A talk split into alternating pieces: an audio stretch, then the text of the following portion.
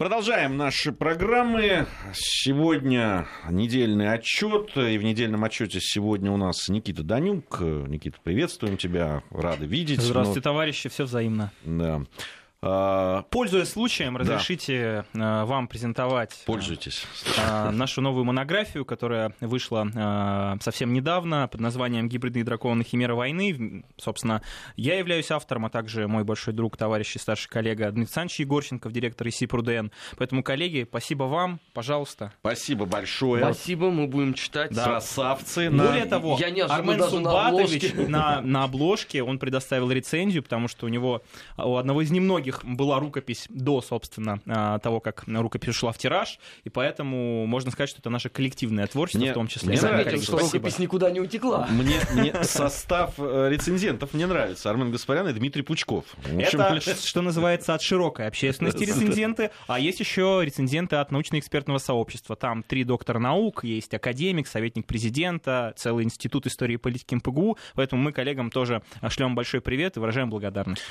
А, замечательно. Во-первых, поздравляем, конечно, с выходом э, книги. Дай бог не последняя. Да, э, это, это здорово, что... Армен Спач, смотрю на вас, буду стремиться. Вот. Э, это здорово, что у нас выходят вот такие серьезные да, там, исследования, тем более написанными людьми молодыми, и со всех точек зрения перспективными. Поздравляем. Спасибо. И, и тебя, Никита, и Диму Егорченкова, тоже нашего постоянного коллегу. Диму и, я и... поздравлю в среду, когда лично увижу. Да, и по, и по, по радиопрограммам, и в телеэфире пересекаемся, поэтому это замечательно. Ну что ж, наверное, с Мюнхенской конференции по безопасности начнем, тем более мы там отдельные выступления отдельных э, граждан комментировали с Арменом, но хотелось бы, э, Никита, поговорить вообще о во-первых, с твоей точки зрения о значении подобных площадок. Ведь, э, наверное, Мюнхенская конференция по безопасности одна из площадок, которые довольно высоко оценивают эксперты. Э, но все-таки к ней такое пристальное внимание, причем э, ну, в Европе-то точно. В Европе-то точно, особенно в нынешней ситуации.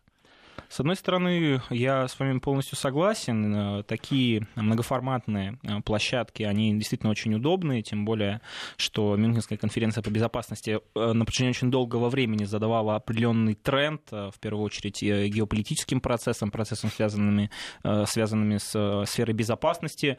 Но на самом деле за последнее время с этой самой конференцией произошла точно такая же девальвация, определенная такая деградация, которая происходит и с другими международными площадками. Например, G7, так называемый, эм, и прочее. Это говорит о том, что сейчас мы являемся свидетелями, в общем-то, тех процессов, э, в рамках которых вот, вот этот мир, э, что называется, победившего глобализма, либерально-демократических ценностей, он трансформируется. И сейчас мы видим, что еще совсем недавно такие понятия, как э, национальный суверенитет, национальная безопасность, национальные интересы, они вообще не находились внутри политического экспертного дискурса таких площадок, потому что все думали, что есть мир во главе с Соединенными Штатами Америки, есть либерально-демократические ценности, которые отстаивают Соединенные Штаты, отстаивают их союзники ближайшие по Европе.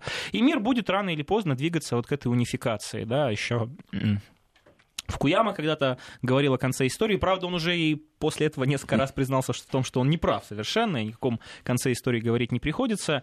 Что касается этой площадки в настоящий момент, она безусловно, остается достаточно эффективной с точки зрения э, встреч, с точки зрения, не знаю, переговорах на полях, с точки зрения определенных, скажем так, трендов, которые существуют в экспертном сообществе, европейском, экспертном сообществе американском, в том числе и нашем. То есть это, безусловно, очень интересное мероприятие. Но с точки зрения влияния на глобальные процессы, эта самая Мюнхенская конференция по безопасности, она вообще в принципе уже давно свою роль потеряла. И более того, потеряла она эту роль, как мне кажется, в тот момент, когда решила наглым образом, не конкретно эта конференция, да, наверное, ее организаторы, э, игнорировать, игнорировать значимых игроков, наиболее значимых игроков, которые являются одними из главных, в общем-то, сейчас трендсеттеров мировой политики глобальной. Я говорю и о России, я говорю и о Китае, и о целом ряде других стран, не знаю, Иран, в конце концов. Поэтому площадка есть, площадка будет функционировать. Это определенные, ну, скажем так, собрания, которое периодически дает такие некоторые сигналы, на которые можно опираться с точки зрения какого-то стратегического планирования. Но с точки зрения такого субстантива, конкретных решений или даже в последнее время каких-то громких заявлений, ну, по крайней мере, на мой взгляд, от Мюнхенской конференции по безопасности уже как бы слышать не приходится. Поэтому... Э, Судьба Давоса. Да, вот то, что... Да, Давос, G7, э, да куча других, на самом деле, форматов, когда собираются здорово, что-то обсуждают здорово, даже, может быть, приходят к каким-то выводам, пишут какие-то коммунике. Перед каждым началом Мюнхенской конференции очень большую и кропотливую работу проводят европейские, американские think tanks, э, фабрики мысли. Они дают определенную экспертизу профессиональную по наиболее, скажем так, актуальным вопросам. Вот в этом году было то же самое. Э, то есть понятно, что механизм работает, понятно, что э, никто отказываться от Минской конференции не собирается, но все прекрасно понимают, что роль вообще таких площадок, она, конечно, уменьшается. И сейчас на первый план снова, не знаю, хорошо это или плохо, выходит совершенно другой формат взаимодействия. Не формат вот этих глобальных форумов и площадок, где решаются условно судьбы мира какие-то. Даже вот последние G20, если вспомнить, которая, в принципе, является сейчас, наверное, самой главной площадкой, да, с точки зрения каких-то вот э, выработок каких-то ориентиров геополитических, э, геоэкономических, естественно. Даже G20 в последнее время, ну, в общем-то, собираются пытаются подписывать какой-то общий коммунике, э, отчитываются о том, что они сделали э, за период э, с окончания прошлого саммита, а потом расходятся. И все равно все решается уже в формате двухсторонних договоренностей, может быть, трехсторонних договоренностей. Определенных таких центров, макрорегионов, в рамках которых игроки друг с другом договариваются, а потом пытаются согласовать все эти вещи ну, с мировым пространством. Поэтому... Никит, так в этом и проблема. Мы же это все уже видели. Но не мы лично, а предыдущее поколение в 1939 году. Вот это было ровно все то же самое, когда те площадки международные, на которых нужно было договариваться, свой функционал не имели. Все это расходилось вот ровно то, как ты говоришь. Да? Да. На две-три страны да. быстренько разбежались, порешали вопросы, остальные все стоят и думают, а как теперь быть? Как конфигурация будет меняться? Пока думали, началась война. Ну, в этом и, наверное, урок истории. Э, полагаться на подобного рода форматы, полагаться на э, сознательность и ответственность наших партнеров западных, которые очень часто на самом деле являются скорее оппонентами, а не партнерами, просто не приходится. И действительно есть отличный пример э, Советского Союза, который там в Лиге наций постоянно ну, действительно был в хорошем смысле алармистом, заявляя о том, что, ребята, смотрите, какое чудовище вот, вот прям у вас под скажем так, под окнами э, создается, и что вы с ним будете делать? Давайте, давайте предпринимать вместе совместные усилия для того, чтобы эти процессы, они, э, в общем-то, не распространились, и вы не пострадали. Ну, помним, чем это закончится. К сожалению, закончилось, к сожалению, некоторых наших партнеров иностранных история ничему не учат. Но и, с другой стороны, нас она ведь тоже должна учить. Мы в 90-е, в начале 2000-х годов тоже очень любили полагаться на форматы, очень любили помогаться, полагаться на какие-то коммюнике, обязательства, на букву закона, в конце концов. Посмотрите сейчас на Соединенные Штаты Америки, которые раньше стояли за огромным количеством э, таких, э, скажем так, договоренностей международных. Ну, я не знаю, давайте возьмем в рамках ВТО. Американцы всегда были самыми главными лоббистами и выгодоприобрета выгодоприобретателями. Сейчас они, ну, просто плюют на все эти вещи, заявляя о том, что нет, ну, да, написана бумажка какая-то, ну и что теперь? Мы не будем ей ни в коем случае следовать. Дональд Трамп приходит, сразу же разрывает несколько соглашений, ну, действительно, фундаментальных для американской экономики, для американской э, безопасности даже в каком-то смысле. Ничего страшного, объясняя это национальными интересами, национальной безопасностью, волей. Э, и в этом плане Европа, которая, как мне кажется, кажется, сама хочет в какой-то момент стать самостоятельной. И Лавров же неоднократно говорил, что и Россия видит в Европейском Союзе не сколько оппонента, младшего партнера Штатов, с которым мы постоянно должны э, как-то соперничать, а самостоятельного игрока, который сам должен заявить о своих интересах, о, своих, э, о своем целеполагании и находить с нами точки соприкосновения. В этом плане понятно, что России, отношения э, с Россией с Западом, они очень сильно зависят от позиции Европы. И я в этом плане, наблюдая за тем, что происходит внутри э, европейских стран, считаю, что тренд может измениться. А у Европы есть позиция своя? А, Не позиция та, которая Европы... вот мы идем вслед за Соединенными Штатами, а хоть по какому-нибудь вопросу вот своя, личная, пусть глупая, пусть вздорная, пусть неправильная, но своя. Ну, бывает. У них иногда проскакивают такие признаки самостоятельности, субъектности. Наверное, самый последний яркий пример — это доказ... ну, в общем, свидетельство того, что Германия отстояла там Северный поток перед товарищами из Европейской комиссии, которые пытались снова стреножить этот проект. А, постоянное давление они испытывают информационное, даже и финансовое, Но это Германия. может быть. А мы же говорим вот про Европу Ну, как субъект. Нет, нет, вот если говорить про Европу как субъект, то нет. Почему? Потому что брюссельская бюрократия, тот самый, в общем-то, такой квази-либеральный, э, не знаю, вот эта квази-либеральная элита, э, глобалистская в Европе, она, естественно, не способна вообще даже выйти за какие-то рамки условные, вот эти границы и подумать о том, а почему бы нам самостоятельно, э, не знаю, заняться обеспечением своей безопасности. Да, может быть, это не так просто сделать, и это несет определенные издержки экономические, но, с другой стороны, мы э, получим намного больше. Помните, наш президент, э, я не помню в какой из статей, но говорил о том, что суверенитет — это вещь очень эксклюзивная, и она очень дорогая. И что в настоящий момент очень немногие мировые игроки на международной арене могут похвастаться вообще наличием как такового суверенитета. Вот Европейский Союз, несмотря, что, несмотря на то, что является экономическим гигантом, мощным центром силы, притяжения, экономики, бизнеса, технологий и так далее, пока что не может, э, не знаю, избавиться от роли, ну, я не могу сказать политического карлика, да, как, например, в отношениях Америки и Японии. Явно, что Япония — это политический карлик. И э, ничего обидного в этом нет, но просто можно посмотреть, как принимаются все самые значимые решения в сфере внешней политики и безопасности Японии на протяжении последних там, десятилетий, с окончания Второй мировой войны. Они абсолютно независимые, вы зря. Они даже могут независимо выдвигать на Нобелевскую премию президента Соединенных Штатов Америки. Это смелый поступок. Вот. И Понимаете, Европа... смело, несмотря ни на что. Да, и, и Европа, Принципиально, и Европа, она ведь э, у нее, с точки зрения корней, у нее бэкграунд и фундамент совершенно не такой. Проблема в том, что как только появляется признак, э, призрак Деголя, не Маркса, да, а именно Деголя, в, в одной из европейских столиц, будь то это, я не знаю, Рим, будь то это Берлин, Париж, э, не знаю, даже Вена, вот, казалось бы, Австрия. Ну, не такое уж большое государство, да, значимое, да, оно нейтральное. Это, кстати, помогает им очень часто заявлять свою непохожую позицию от своих европейских товарищей, потому что в блок НАТО не входят и так далее. Но как только появляется вот этот намек на какой-то на какое-то своенравие, своеволие, которое выходит за допустимые рамки, потому что Европейцы же, они очень любят устраивать такие э, демонстративные демарши, которые на самом деле на какие-то процессы, в общем-то, не влияют. Они и в Ираке не участвовали, прям свидетельство независимости, и очень часто выступают э, против э, там, политики Соединенных Штатов. Ну, Иран, например, возьмем, да, вот этот выход из всеобъемлющей сделки по Ирану. Мы же слышали, как европейцы сказали, ну что вы, американцы, делаете, так нельзя сделать.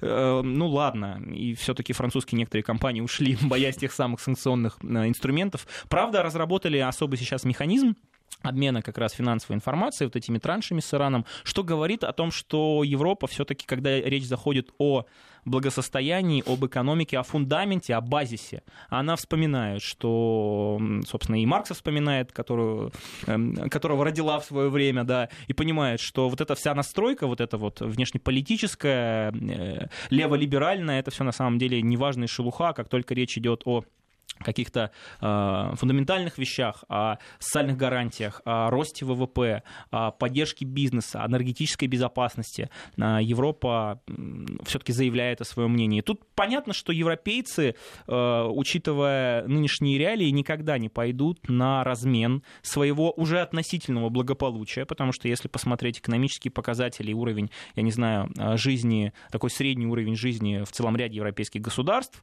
э, то мы увидим, что это, конечно, не совершенно не та картина, которая была 10, 15, 20 лет назад, когда Европа была островком стабильности э, и, в общем-то, действительно воспринималась как какой-то рай на земле, где делается все для людей. Сейчас... Вот, мне э, кажется, еще это сама Европа себя так ощущала, что это рай на земле, Наверно. где делается все. И, и, и иллюзия, ну, я, я много езжу по Европе, вообще очень лю- люблю Европу, а, интересно там встречаться и, и смотреть на то, как меняется Европа, не всегда в лучшую сторону, но а, ведь у людей, европейцев, всегда было ощущение, что они такие, ну, действительно, а, кстати, в пику Америки, они не считали Америку действительно демократичным государством, демократическим, там и часто говорили, когда, э, если ты начинал ему говорить, их объединять как бы в одно целое, да, как коллективный Запад, как мы это называем, то э, они говорили, нет, нет, подождите, мы, мы, это не Америка, это, в общем, даже я слышал тоталитарное государство, даже такую точку зрения по поводу Соединенных Штатов Америки. Вообще антиамериканизм европейцам всегда такой э, присущ, особенно там э, э- элитам, так, э, людям, которые причисляют к себе такой интеллектуальной, что ли, прослойки и так Ну, далее. Но при этом, как только доходит до дела, они оказываются, как говорили э, э, мои родственники с Украины, хысту нема. Вот, понимаешь, вот Да. этого хысту нема, понимаешь, вот как-то опа, и как-то какие-то мягенькие оказываются, такие разнеженные, все вот эти самоуспокоенные такие, что мы, да, у нас такой мирок прекрасный. А ты, прости, хочешь, чтобы там сразу прусский дух, да, во всем его Ну, величии ну, у них русских, образовывался? ну, какой-то дух, понимаешь, какой-то дух хотя бы противоречия э, да, э, каким-то процессам. Ну, мы, мы, по-моему, обсуждали это, что э, вот показатель для меня европейской вот этой мягкотелости это то, как они отреагировали на этот э, миграционный кризис. Да, это вот кризис с мигрантами. Ну, не так много их приехало в эту 500-миллионную Европу. Ну, правда. Ну, там говорят, ну, там 2 миллиона, 3 миллиона. Но это что такое для такой огромной, в общем, территории, такой, э, долж- э, которая должна это перемалывать вообще фарш все? А оказалось, она не готова. Прививки нет. Ну, конечно, произошло определенное столкновение цивилизаций настоящее по Хантингтону, когда, по сути, вот этот мир абсолютно чуждый для европейской цивилизации с ее высокими социальными гарантиями, демократическими институтами, определенными моделями поведения социальными и так далее, вдруг столкнулся, ну, я, опять же, все аналогии ложны, но чуть ли не с варварами, чуть ли не с готами, которые пришли и э, заявляют о своих правах, эти права отстаивают силой, и плевать им на эти демократические институты. Еще и, пожалуйста, гарантии социальные, которые вы представляете не, не, своим не с жителям. готами, Никит, с гунами. С гунами, да. Четвертое нашествие да. С гунов. гуном, с гунами, да, виноват. А, Поэтому ничего удивительного в этом нет. А дух вот этот мятежный европейский, который еще совсем э, там 2-3 века назад он как раз и э, заставлял многие процессы глубинные мировые, да, э, в общем-то, э, на- начать происходить, я не знаю, там, дух Великой Французской революции, э, да, сколько там этих революций было во Франции, я не знаю, там 30-е годы, июльская революция, много Да и в было. Германии не В меньше. Германии его просто нет. И здесь, мне кажется, можно уже говорить о том, что ну, э, условно, э, учение Льва Николаевича Гумилева там э, о этногенезе биосферы Земли, оно такое достаточно спорное с точки зрения академической науки, но мне очень нравятся там э, вот стадии, да, которые проходят общество и этносы определенные. Вот есть стадия гомеостаза. Вот такое впечатление, что все, Европа закончилась, условно, общество закончило в своем развитии, закрылось э, в ряду внешних, внутренних факторов. И вот все, пожалуйста, вы нас не трогайте, мы пришли к конечной цели, к какому-то, какой-то конечной точке. На самом деле же так не бывает, и мы это видим. И видим то, что меняющийся политический ландшафт Европы, он нам говорит о том, что внутри еще есть вот этот, ну я не знаю, какая-то пассионарность определенная, как- какая-то историческая память, когда э, с 2015 по 2019 год в целом ряде европейских государств либо приходят к власти, либо начинают добиваться э, там, первенства и занимать призовые места целый ряд политических партий, как правого, так и левого толка, абсолютно чуждый брюссельской бюрократии и тем самым ценностям. Посмотрите на Италию с Лигой Севера, с коалицией «Пять звезд». Э, Это же страшный сон на самом деле для Брюсселя, ну и, собственно, для Макрона. Мы сейчас знаем, какие отношения у Италии с Францией, вот, потому что Макрон — это э, человек, как я неоднократно, кстати, в этой студии говорил, это вот такое сосредоточение вот этой вот воли брюссельской бюрократии, такой искусственный абсолютно симулякр, под которым нет ни базы никакой идеологической, ни реальных конкретных каких-то поступках его вот просто слепили очень грамотно, на самом деле, из того, что было, для того, чтобы не допустить реванш, условно, консервативных сил в Европе, там, Марин Ле Пен и так далее. И вот сейчас мы видим, что эти тенденции набирают обороту в Австрии э, подобного рода силы. Да, они, конечно, в определенном фарватере все равно работают, они ради своих интересов не готовы, скажем так, э, демонстративно идти в клинч с Брюсселем, с Парижем там и с э, Берлином. Э, ну, посмотрите, вот в Нидерландах, правда, не получилось, хотя там партия свободы Герта Вилдерса в какой-то момент была одним из главных фаворитов там гонки, но эти там, процессы... Там центристы фактически перехватили, перехватили повестку, повестку, и это самое интересное, они перехватили повестку. И вот эта волна популизма, о которой сейчас говорят многие эксперты, политологи, она ведь не закончена. Этот тренд такой глобальный, долгосрочный. И вот э, мне сейчас э, видится, что предстоящие в мае выборы в Европейский парламент, они либо смогут эту волну, определенную тенденцию снова зарубить, вот как вот случилось, не знаю, на президентских выборах во Франции, как случилось на парламентских выборах в Нидерландах, либо наоборот.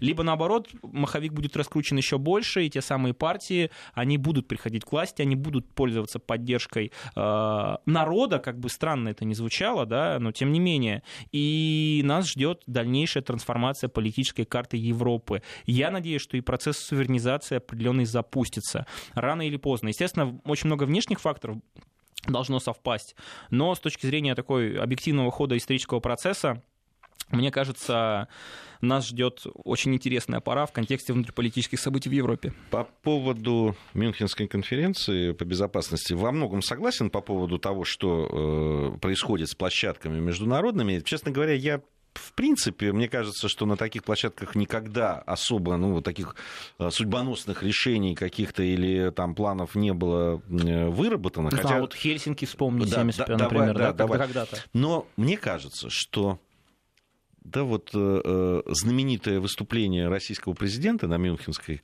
конференции, которое просто ознаменовало да, новый этап в международных отношениях. Просто надо сказать, что тогда президент России очень серьезно подошел к тому, чтобы вот использовать эту площадку для того, чтобы транслировать на весь мир какие-то вещи, которые он этому миру хотел сказать. Да, там, свое видение того, что происходит. И ведь это была разорвавшаяся бомба просто. Хотя это, это не решение, это не договоренности, это, это констатация факта того, который вот что сейчас в мире происходит. Мне кажется, вот для этого очень важная э, площадка. Как раз для того, чтобы, ну вот и сейчас, да, там фактически то, что министр иностранных дел России, да, Лавров говорил о том, что э, система международных отношений фактически развалена, да, она перестала почти существовать там, э, в, что э, мы озабочены тем-то, тем-то и хотим того-то, того-то. Да, там очень четко артикулируя это все. Мне кажется, если бы подобным образом выступали бы лидеры других стран, министры иностранных дел и так далее, которые бы четко, да, вот на мой взгляд, одно из действительно таких выступлений, это было выступление Ангелы Меркель, которая сказала, вот здесь мы Э, будем дальше там, вырабатывать вместе со всем Европейским Союзом там, и цивилизованным обществом значит, э, какие-то правила игры с Россией, будем участвовать вот в этих санкциях там, и так далее. Но вот это, сказала она, про газопровод там, и далее, не мы, троньте. Не да. троньте. Камрад, и... но это в нынешней политической конфигурации невозможно. Сначала надо демонтировать все то, что 30 лет построили. Не-не, подожди, она же это произнесла? Да, между тем, как произнести и тем, как сделать, существует разница нет, небольшая, нет, такая, размером с пустыню Сахару. Сделала, она хотя бы это проартикулировала, что вот это мы можем, а этого мы не, а этого мы не допустим. И это четко абсолютно видно. Мы продолжим. Мы, Армен, у вас будет возможность возразить. Хорошо. Сейчас новости, после новостей вернемся. Недельный отчет. Подводим итоги. Анализируем главные события. В Москве 16 часов 33 минуты. Э, у нас программа «Недельный отчет». Никита Данюк сегодня в гостях у нашей программы. Армен Гаспарян, Гия Саралидзе, как всегда, в это время в студии. Э, что-то э, а, Предлагаю отвлечься. Сейчас, Армен, дам тебе возможность поспорить со мной изо всех сил. Просто да мы не спорим, стра- мы обмениваемся мнениями. Да, странные истории с государственными символами сегодня, с флагами происходят. Сегодня с утра на в британском Солсбери появился ну, на том самом соборе знаменитом появился да, российский флаг. Ну, не на нем самом, там в леса, строительные. Ну, рядом, прям, ну, собственно, его э, этот э, сам собор там реставрируют, и вот там появился. э, А Гаити, кто бы мог подумать, сожгли американский флаг и... И, и, И требуют Путина и требуют, да, Призвать Россию, да, Россию да. К, к этому самому. Чу- чудны твои А вот помните, дела. как, по-моему, как раз неделю или две назад мы с вами говорили о том, что возьмите Гаити, страну, у которой точно так же все очень неладно с социально-экономической ситуацией. Никита Сергеевич, а Дмитрий А что же- Александрович сегодня где? Вот он в Москве, не на Гаити или нет? Да нет, вроде не на Гаити. Вот. Но я просто к тому, что а, вот вам и образец двойных, тройных, четверных стандартов, каких угодно. Ве- Вернемся к э, этому самому, вернемся все-таки к Мюнхенской конференции. Армен, ты хотел возразить там о чем-то. Ты понимаешь, проблема-то состоит в том здесь, что эту систему э, выстраивали многие-многие годы, где у Европы э, роль в лучшем случае старика Фирса, который должен рыдать э, по итогам вишневого сада. А в худшем случае это э, роль, которая называется «принеси, подай и пошел вон». Ничего другого там не запрограммировано. Даже те внятные заявления, которые следуют иной раз от европейских политиков, все равно ни на что не влияют. А параллельно они же произносят э, слова, которые э, должны, наверное, продемонстрировать нам их полную невменяемость. Вот мы с тобой вчера обсуждали э, заявление Макрона о том, что во всем виноваты в ж- случае с желтыми жилетами э, националисты, радикальные нацисты, а левые радикалы и русские. Это параллельно э, заявлению Макрона, что, ну, конечно, надо, в общем, с Россией как-то все-таки налаживать, там еще санкции. Скажите, а вообще вот, э, э, вот этот, э, эти, это- эти слова звучат у европейских политиков практически всех. Да, Россия, конечно, ведет себя. На, на- на самом деле это мало чем отличается заявление там, немецких политиков от британских, по большому счету. Вот обратите внимание, последнее заявление, что министра э, иностранных дел э, Британии, что его заместителя. Там, это. ну да, конечно, ведут они себя так себе. Ну а что делать? Разговаривать же надо. Нельзя же бросать этот диалог. Что Меркель вот примерно то же самое сказала. Что министр иностранных дел э, Германии Маскал. Ну вот очень э, похожее вот этот лейтмотив, что деваться некуда. У американцев жестче все. Мы будем там, ну, сейчас санкции, сейчас мы их И- заставим. И санкции вы еще и платить будете, Да, товарищи будете- союзники, больше, Да, а да. то как так, Да. э, российская А- а угроза. Там все гораздо жестче, и как как бы они прямо вот идут по пути, там они собираются нас напугать. Совершенно очевидно. Вот, там не столько дела, сколько слов, пока, во всяком случае. Да, даже вот эти санкции сначала анонсировали, потом раз здесь смягчили, там не стали принимать, здесь отложили и так далее. Но э, такое психологическое давление. Но вот европейцы, вот, вот они здесь, да- даже здесь они такие, ну что делать, не нравится нам. Но вот разговаривать надо. А разговаривать о чем? Тогда у меня возникает вопрос. Ну, вообще наличие самой коммуникации, оно в любом случае лучше, чем ее отсутствие. То есть даже если разговаривать особо не о чем, просто пришли, встретились, э, руку, да, это все равно намного лучше, чем э, вообще вакуум в отношениях, да, и отсутствие элементарных э, там средств коммуникации между политическими элитами, там эм, эм, руководящим составом разного рода сфер государств. У нас же как, э, например, контакты по линии военных ведомств ну, если так внимательно посмотреть, даже с Соединенными Штатами Америки в некоторых сферах не прекращались. Почему?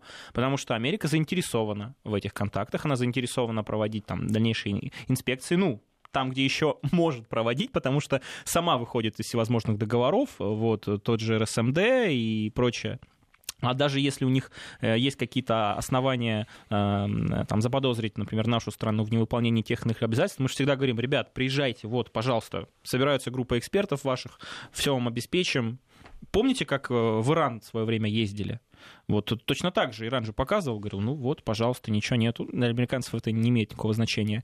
Э, Но понятно, что такая, ситуация, когда разговаривать будет не о чем, она ведь э, не будет длиться долгое время, она не будет длиться вечно. Сейчас мы видим, как американцы все больше пытаются ну, поджечь Европу, не побоюсь этого слова. Каким образом? Они пытаются сделать ее все менее защищенной. Э, потенциально, да, от потенциальных угроз. Понятно, что самая главная потенциальная угроза это Россия. Можно внимательно посмотреть все документы стратегического характера США, НАТО, обзоры НАТО, различные сценарии военного моделирования, когда э, есть условный противник, но все прекрасно понимают, что это противник России, эти военные учения постоянные на наших границах, которые отрабатывают э, военное столкновение с э, российским вооруженным контингентом и так далее. И Европа рано или поздно, ну, опять же, хочется верить, она воспримет до сна. Вот сейчас э, вышли из э, договора размещения ракет средней и меньшей дальности. Помним, что в какой-то момент э, как только эта ситуация начиналась, Европа вроде бы подала голос и сказала, ребята, ну так не делается. Американцы сказали, так, не твое дело, сколько тратишь на оборону? 300 миллиардов, а мы 700 миллиардов тратим, да, там 70%, две трети. Поэтому давай-ка мы вопросы безопасности сами будем решать как-то без вас. Ну, вроде как были определенные данные обещания, может быть, э, европейцам. Почему они вели себя достаточно тихо? Что, мол, мы из договора-то выйдем, но на самом деле размещать никакие ракеты не будем. И особенно направленные на Москву, потому что понятно, что Россия пойдет на симметричные ответы зеркальные, и тогда именно Европа станет, останется неудел, потому что ее бедную, собственно, в первую очередь и коснется, не дай бог, да, последствия какой-то потенциального конфликта и конфронтации. А, вот сейчас мы видим, как разворачивается ситуация с этим оборонным бюджетом, когда Германия, которая и так тратит очень большие деньги на разного рода программы, там, поддержки стран, развивающихся стран, откуда приходят мигранты, чтобы они оттуда не приходили, говорит, ну не можем мы, не можем мы потратить 2% от ВВП. Вот мы до полутора-то не дотягиваем, но у нас экономика такая, извините, товарищи американцы. Американцам этого мало, они, естественно, возьмут свое определенным разменом политическим. Не хотите таким образом соответствовать нашим желаниям? Ну, тогда вот по-другому. Но рано или поздно Европа столкнется столкнется с ситуацией, когда она ну, уже откровенно поймет, что вот, вот эта гипотетическая выгода от того, что а, зонтик безопасности над ней на самом деле держит США, и вроде как основные издержки в этом плане тоже несет США, вот этот период, он рано или поздно ну, пройдет. И Европа сама останется, ну, пусть это слово, разбитого корыта. Европейских а, нет абсолютно войск, никакой координации внутри вот именно Европы нет, э, оружие или там комплектующие в подавляющем большинстве американские, понятно, что есть и европейские, там французское оружие, немецкое оружие, но все равно в основном э, вся военная инфраструктура НАТО и в целом комплектация, она, понятно, зависит от американских э, военных производителей, от этих финансово-промышленных конгломератов, которые крайне заинтересованы в том, чтобы европейцы как можно покупали их военную продукцию. И Европа, кому она обратится? Ну, я не знаю, если честно. Вряд ли она сможет в, таки, в таких условиях суще, существовать. И я уверен, э, что к тому моменту все-таки придут уже определенные политические силы к власти в Европе, которые заявят о том, что нас такая политика совершенно не устраивает, и мы готовы сами отвечать, наконец-то начать за свою безопасность э, и так далее. Сейчас разговаривать действительно не о чем, а даже когда получается найти какие-то точки соприкосновения, ведь и Лавров неоднократно говорил, и наш президент говорил, а на полях всегда, ну ты же понимаешь, мы-то что, что с нас взять, с бедных родственников? Не мы тут решаем, не мы главные в семье.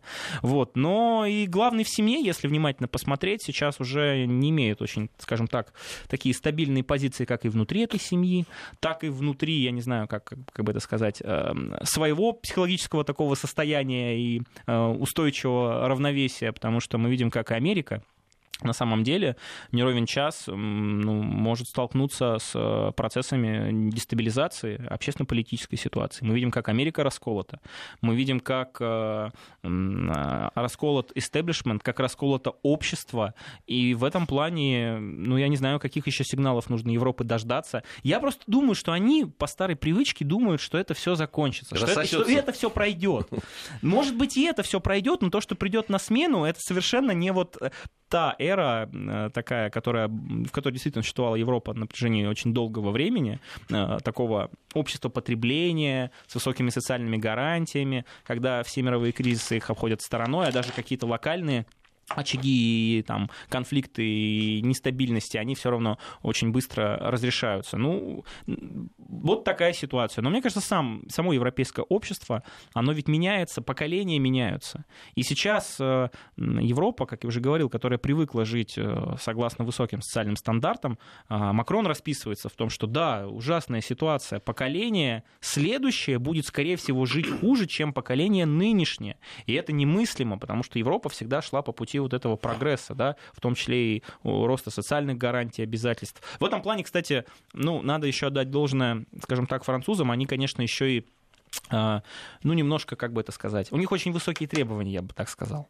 То есть э, они ведь э, очень льготные условия э, многие имеют в разных сферах, труда там, в сфере обслуживания, например, э, в сфере, не знаю, там, инфраструктуры и так далее. У них, на самом деле, жаловаться это грех, если так брать какие-то общемировые стандарты, но, тем не менее, они видят, что эти стандарты падают. И под этими процессами, под этим натиском, я думаю, что и класс политический начнет меняться. Посмотрите, как классические партии во Франции, которые на протяжении десятилетий а, всегда формировали правительство, избирали условно своих президентов, они сейчас вообще в народе не пользуются никакой популярностью. Есть вот этот вот квази квазилиберальный, леволиберальный Макрон непонятный, со своим там политическим движением вперед на марше. Но и все уже поняли, наконец-то, посмотрите на его рейтинги, ну и посмотрите объективно на то, что вот эти движения желтых жилетов, оно на, понятно, что сейчас не находится на пике, но тем не менее оно же не, не рассосалось. И я думаю, что для Макрона, ну я глубоко убежден, э, сколько там, в каком году он избрался? В 16-м, по-моему? Ну вот еще два года он отсидит, на второй срок точно он не сможет переизбраться. Я вот, не знаю, держу пари. Да, можем поспорить. А, а досидит он? Нет, досидеть-то досидит. Нет, я уверен, что досидит. Нет, просто пошел уже, так я понимаю, третий месяц всефранцузского разгуляя. И конца и края ему не видно. Ну, если не считать жертв понесенных. Одному глаз выбили, другому руку оторвали. Ну, славно время проводят ребята. Ну, запас прочности в этом плане э, во Франции есть. Мы видим, как они быстренько переобуваются, как только речь идет о госперевороте и каких-то бунтах и недовольствах э, в, тоже вне правового поля на Украине, так это образец демократии, а как только это вас касается и требования направлены на э, правящую верхушку европейскую, так это какие-то экстремисты обязательно, это те люди, которые пытаются подорвать наше единство, демократические институты и вообще, готовы ли вы пожертвовать вот этими самыми законами и стандартами ради э, вот, идей э, справедливости? идеи Великой Французской революции, да, э, свободы, равенства, братства. Ну, в общем, мы все это проходили. Мне кажется, Макрон удержится. Но в Германии придет, уже, в принципе, приходит такая смена политического класса. Мы видим, как в Германии и, и социалисты протерпели просто поражение на прошедших, ну, социал-демократ, я имею в виду, выборах в Бундестаг. Они ХДС по против ХДСС. выступают, между прочим. Ну, молодцы. Э, что тут сказать, там многие, я думаю, здравомыслящие э, политические силы выступают против этого. ХДС, ХСС показывают провальные результаты. Да, они смогли договориться, сохранить вот эту коалицию, благодаря которой Ангела Меркель все-таки смогла удержать свой последний срок, уже такую политическую осень свою. А, но, тем не менее, эти процессы, они будут происходить. Есть, конечно, Европа, она ведь неоднородна, и когда говорят о, о плане неком спасения Европы, который озвучивается Макроном, озвучивается Меркель, Европа двух скоростей или там нескольких скоростей, это действительно тоже очень значимый фактор, потому что мы, когда говорим о проблемах Европы, мы в первую очередь, ну, по крайней мере, я за собой заметил, я подразумеваю, конечно, главные страны европейские, старые демократии. Германия, Италия, Франция, там, когда-то Великобритания, сейчас уже нет, я думаю, все-таки. А есть еще страны, вот эти пионеры, страны Центральной и Восточной Европы, которые тоже удивительным образом перестали быть теми покладистыми мальчиками, вот, которые на линейке говорят «всегда готов». Нет, то есть американцам-то они до сих пор говорят всегда готов. Приходите, расширяйте военную инфраструктуру на наших границах. Вкладывайте деньги, стройте терминалы для жиженного природного газа американского. Пусть он нам и не выгоден совсем с точки зрения экономической целесообразности. Давайте проводить постоянные военные учения против русских и так далее. Но уже с самими европейцами у них происходит, ну я так на молодежном сленге скажу, постоянные батлы. Они постоянно недовольны. Недовольны монетарной политикой, недовольны макроэкономической моделью, недовольны э, решением миграционного кризиса. Вот, э, Гея, вы же сказали о том, что Европа там 500-600 миллионов столкнулась с несколькими миллионами беженцев, но тут важно понимать, что эти беженцы, они ведь не были равномерно распределены по всей Европе. Понятно, что эти беженцы в первую очередь остались в наиболее процветающих и благополучных странах, и то в Германии в основном. То есть там больше 50% остались в Германии, и Германия, немцы, они, конечно, в этом плане начали, ну, завибрировали, это объективно. А как поступили поляки, венгры, чехи, словаки, которые еще совсем недавно вообще автоматически подписывались под каждой декларацией, ну, просто на правах нового члена такого, знаете, адепта, нео, нео не знаю, как это сказать, неоевропейца такого единого. Эм, сейчас нет. Вышегородская четверка, нет, мы не согласны с этим решением распределения мигрантов по квотам. Почему это мы должны платить за вашу провальную политику? Э, вы сами пустили этих мигрантов, извините, у вас экономика, с экономикой все намного лучше, проще, а почему мы должны нести определенное я, бремя? Я бы заметил, что в той самой Прибалтике особенно в Эстонии. Ну, на, на фоне и, и до них-то доехало, по-моему, вообще человек 50. Причем, по-моему, 25 сразу убежали. А, вот. Но на, именно на этом фоне а, у них а, крайне националистическая партия сейчас, которая стоит там Э, за ассимиляцию русскоязычного населения, за жесткую, и за против миграционной. Они становятся второй силой. Вот. Второй. То есть э, вот сейчас там в преддверии там, очередных выборов э, я смотрел там статистику и так далее. А там, ну как, ребята, ну, которые вызывают даже у эстонской политэлиты вызывают такую, ну, как-то они так мнутся, потому что, ну уж очень ребята националистически, если не сказать еще жестче настроены. Так а в Швеции, посмотрите, да, вот выборы тоже прошли, и какая партия, какие ценности. В Швеции, казалось бы, да, вот в этом оплоте э, как раз социал-демократии, классической модели, какой она должна быть, условно. Э, какие сейчас там политические силы, с какими лозунгами и требованиями, ну, скажем так, набирают популярность. Это же, это же объективный фактор. И в этом плане Европа, она будет трансформироваться.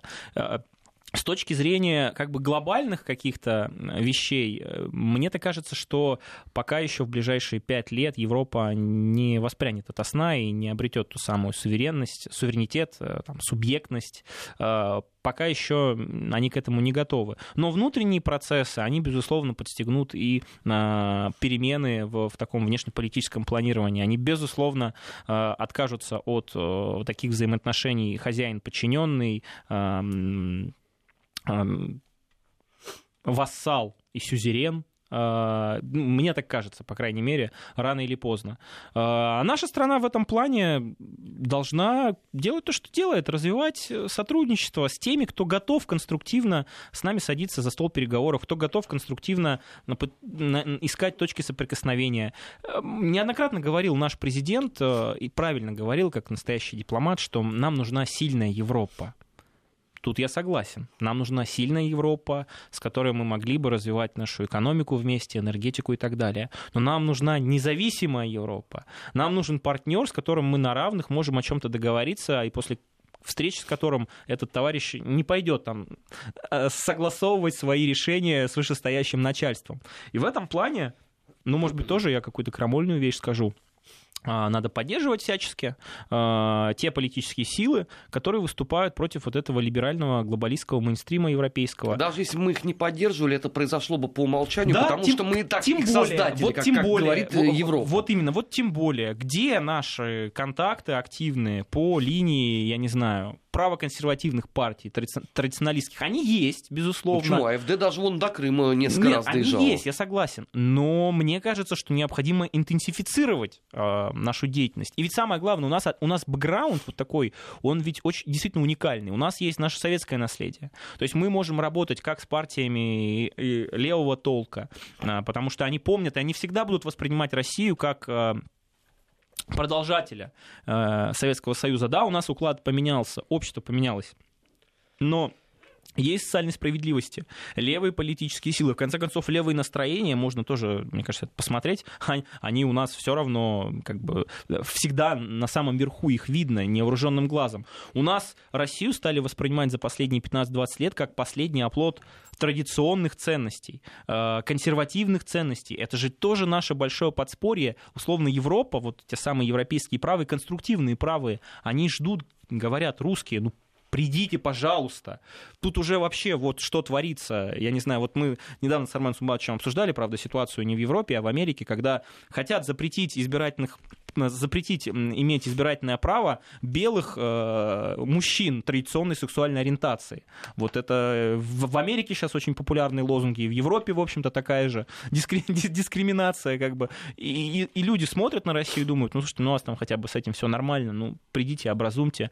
Надо пользоваться, расширять контакты, а Правильно сказал Армен Суматович, обменять будут всегда. Так лучше тогда что-то сделать по-настоящему, и пусть угу. обвиняют. Уж, чем... уж, уж да. лучше грешным быть, чем грешным слыть. Есть и, такая и, поговорка русская. Именно так. Почему поддержка... Мне страшно представить, что напишет BBC, когда они послушают вот вашу беседу. Нет, а что такого? Тут вот BBC пусть вспомнит, как открыто Соединенные Штаты Америки поддержали вот э, попытку государственного переворота в Венесуэле.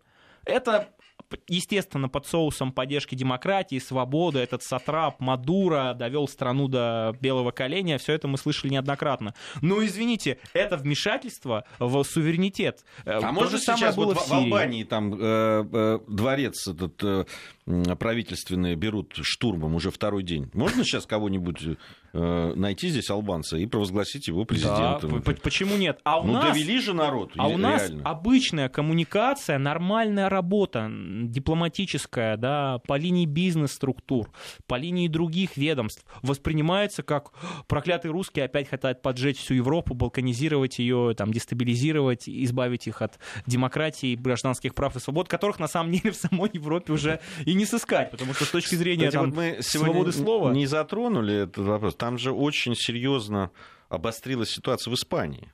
У нас э, не так много времени об этом Там опять Франко собираются раскапывать. Ну, там, видишь, а, они собираются, э, правительство приняло решение, но там же совсем левые пришли да. к власти, причем пришли э, они не, в общем, не, не потому, что за них большинство испанцев проголосовало, а потому что был этот коррупционный скандал с Рахоя, который ушел и в итоге вот оставил это наследство все. И э, леваки сейчас там, там несколько, по нескольким таким направлением раскола общества. Это, во-первых, то, что ты сказал, Армен, по поводу э, ну, две недели срока они дали, так что мы еще с тобой успеем обсудить. Да, не, ну они дали это срока, но сейчас начались демонстрации по этому поводу. Ага. До этого демонстрации были, причем такие мощные, э, и в Мадриде, и в других, э, в других городах Испании по поводу позиции правительства в переговорах с Каталонией да, потому что, э, если кто не помнит, так вот левые захватили, ну не захватили, как пришли к власти благодаря договоренностям с, с каталонскими националистами. Э, те их поддержали, за что они должны были им отплатить. А так как у них сейчас э, серьезные очень проблемы возникают, то они либо очень быстро начнут принимать решения, которые позволят Каталонии получить фактически... А главное, что они готовы им предоставить какие-то преференции, не, не, не взяв взамен слова, что они перестанут выходить тогда из Испании. Все, спасибо большое за этот разговор. Друзья мои, совсем скоро у нас наш 20 век. век.